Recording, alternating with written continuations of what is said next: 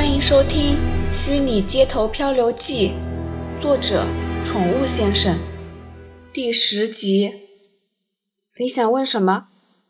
严小姐，请问一下，我听说 Witcher Street 有提供一项服务，就是针对店家形态用程序模拟售卖的行为，搭配预设的人形模组，也就是所谓的 AI 店员。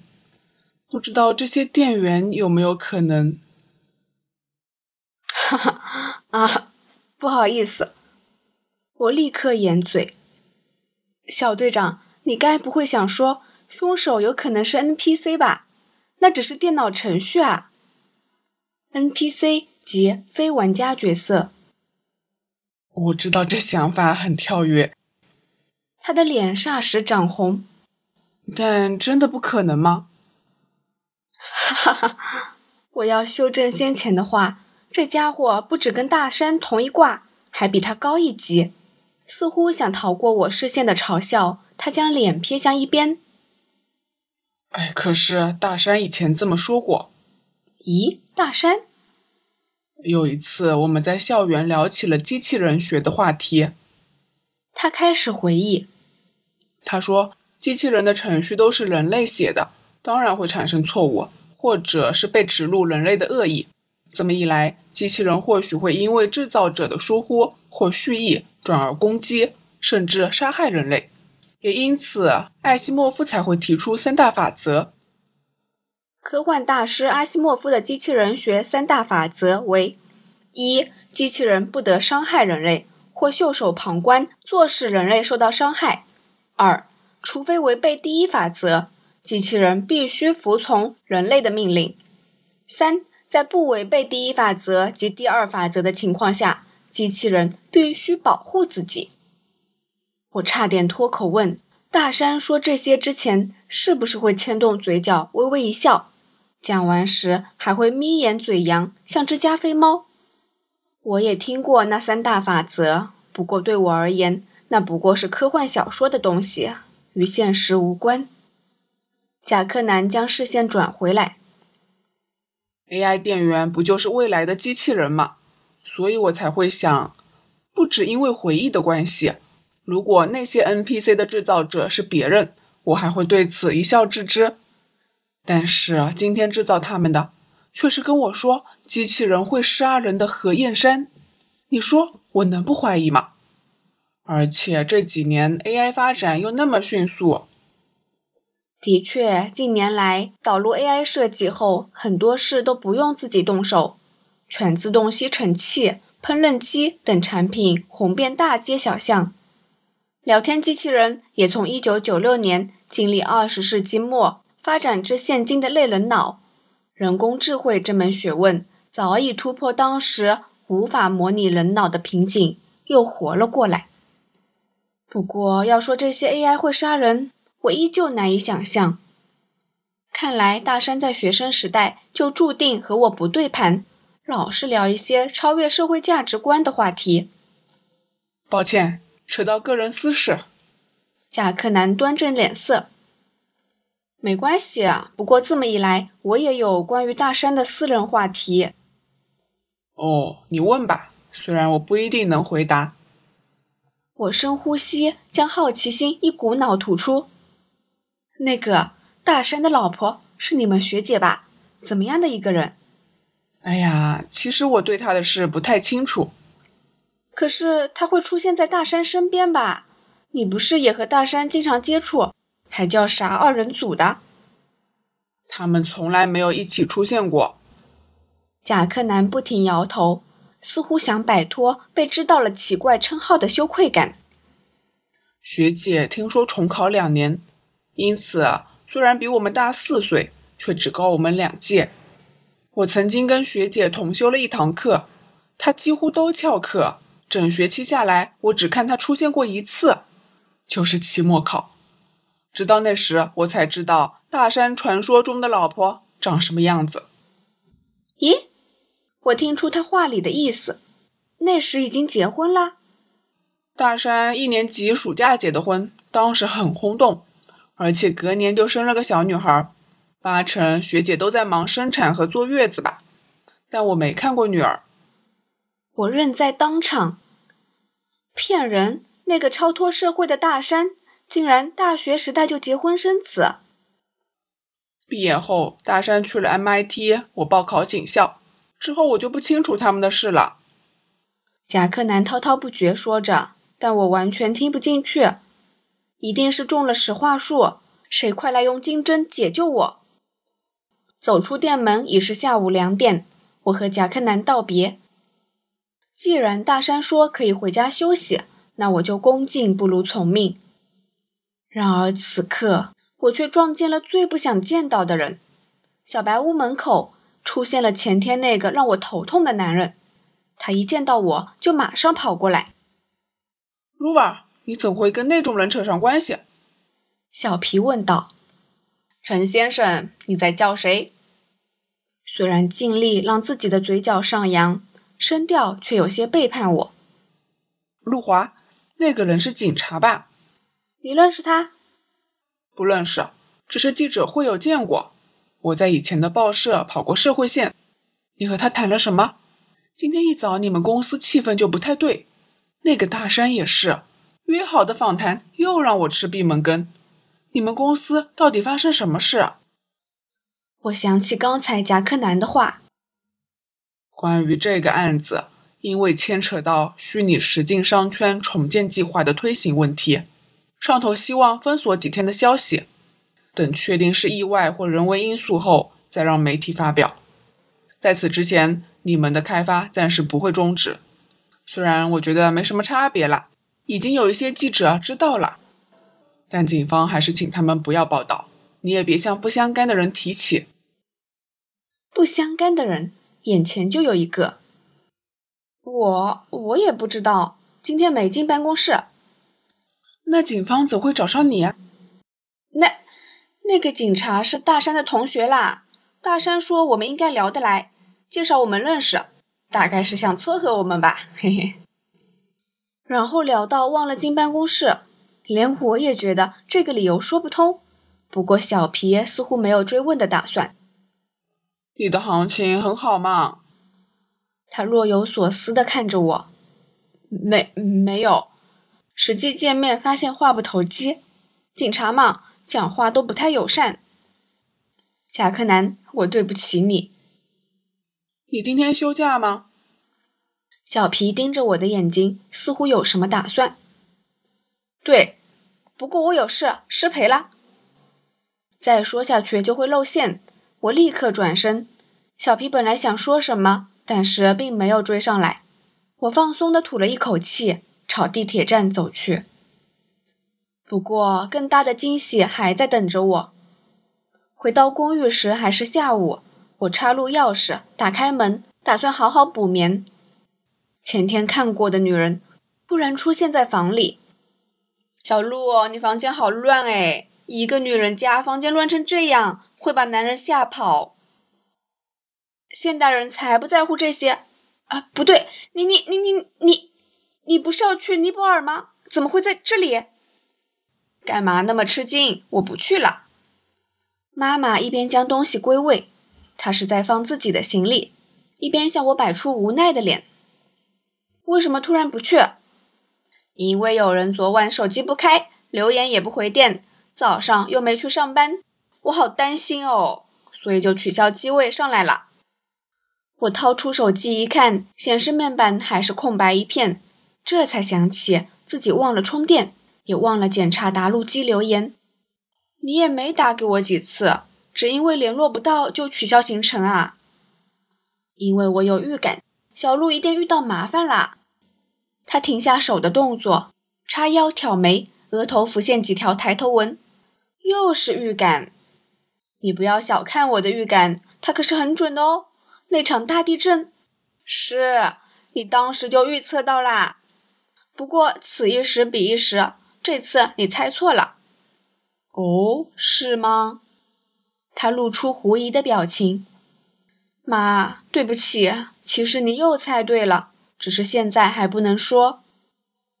算啦，来都来了，就住在小鹿家几天好了。我房间很小，只有一张床，挤一下吧。这女人就像风一样，突然跑到别人家里，还说要住下。这件民族风的裙子是怎么回事？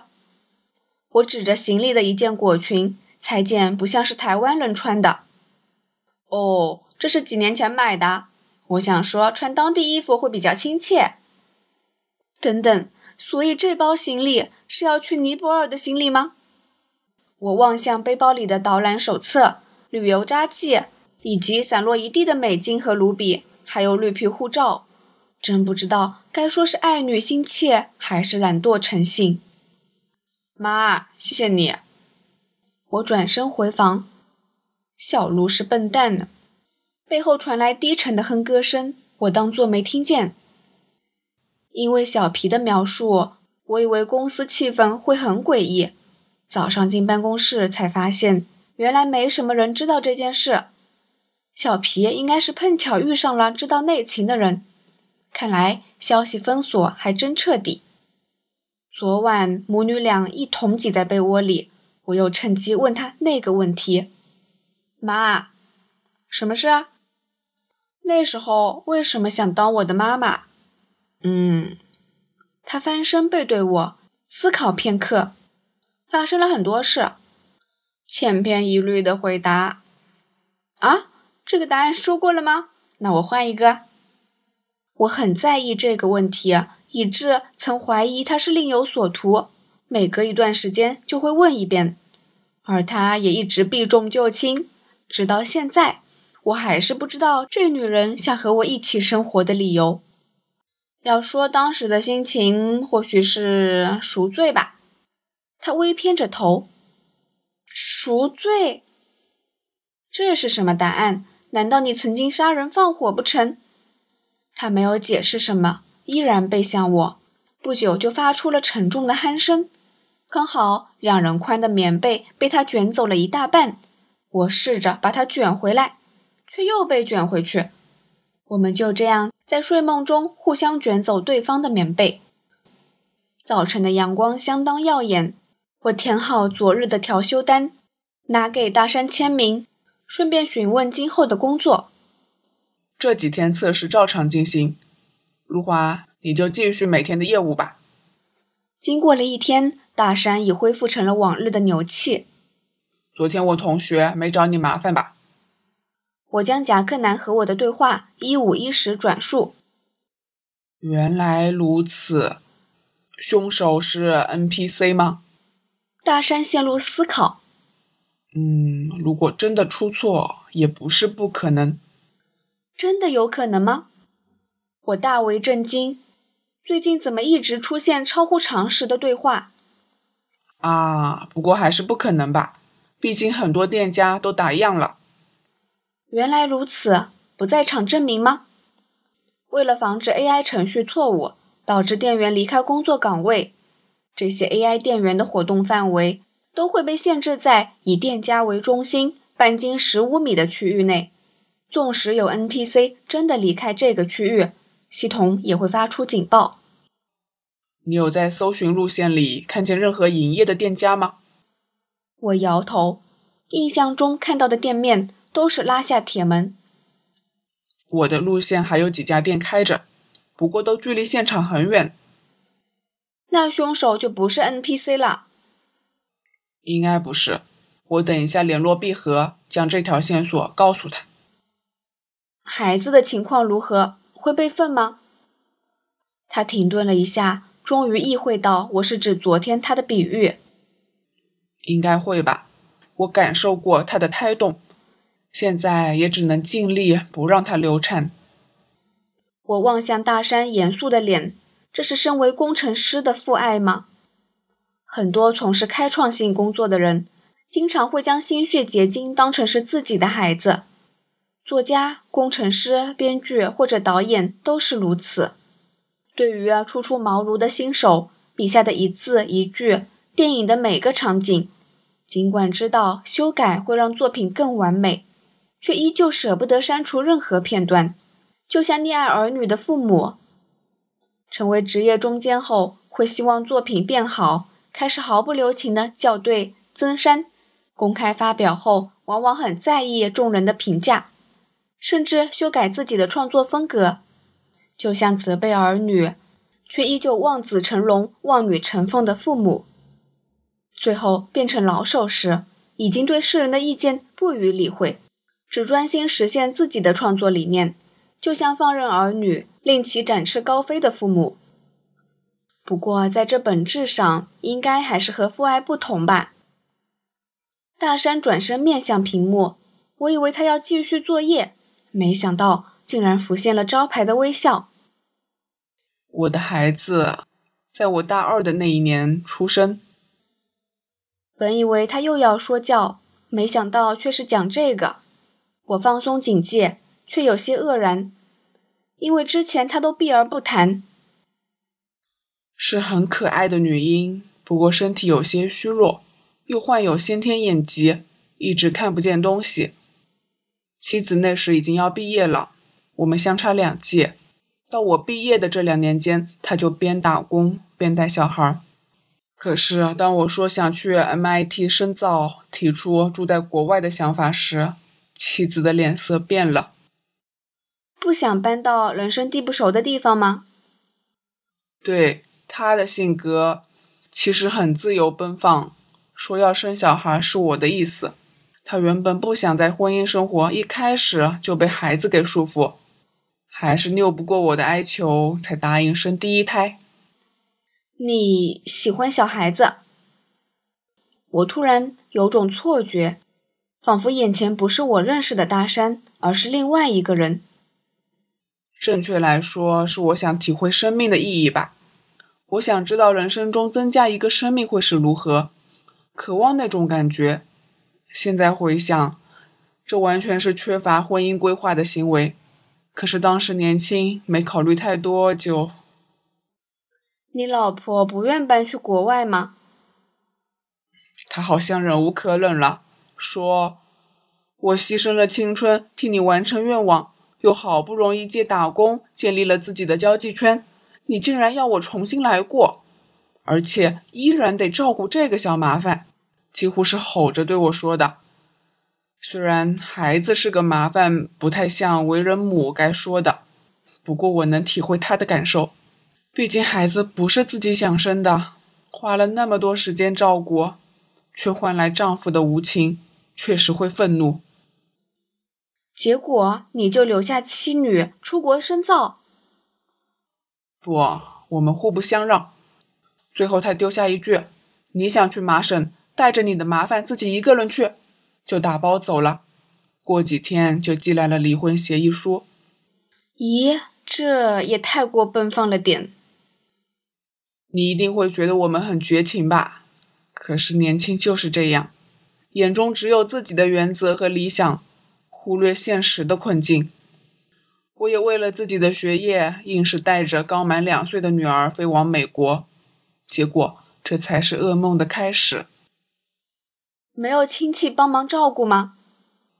如果有，妻子就不会这么辛苦了。我们是在双亲反对下结婚的。我的天哪，这对夫妻真是太乱来了！从结婚、生小孩到离婚，完全凭冲动行事。面对眼睛有疾病还会尿床的女儿，经济拮据的我连保姆都请不起，只能向教授告知自己的困难，希望允许在家做研究。教授答应了。至于修课方面，也让我请同学录下上课内容，自己念书。期末成绩就用额外的作业代替。从此我就开始了奶瓶、尿布与纸张、电脑程序交替的生活。也才体会到妻子的辛苦，这不就跟函授教学没两样吗？MIT 竟然可以这样做！哎，而且女儿竟然一直不会出声，不哭闹也就罢了，连爸爸都不叫，安静的很。我请医师诊断过，并不是什么失语症，医师认为八成是婴儿时期父母疏于和孩子对话的缘故。所以我还得按三餐跟女儿说话。满四岁的时候，她终于喊了第一声“爸爸”。如果我眼睛看不见，身边又没有人来跟我说话，变成那样安静也是正常的吧？此刻，桌上的电话响起。本集播讲完毕，欢迎继续收听。听书之余，不要忘了点赞、订阅、评论，您的支持是我更新最大的动力。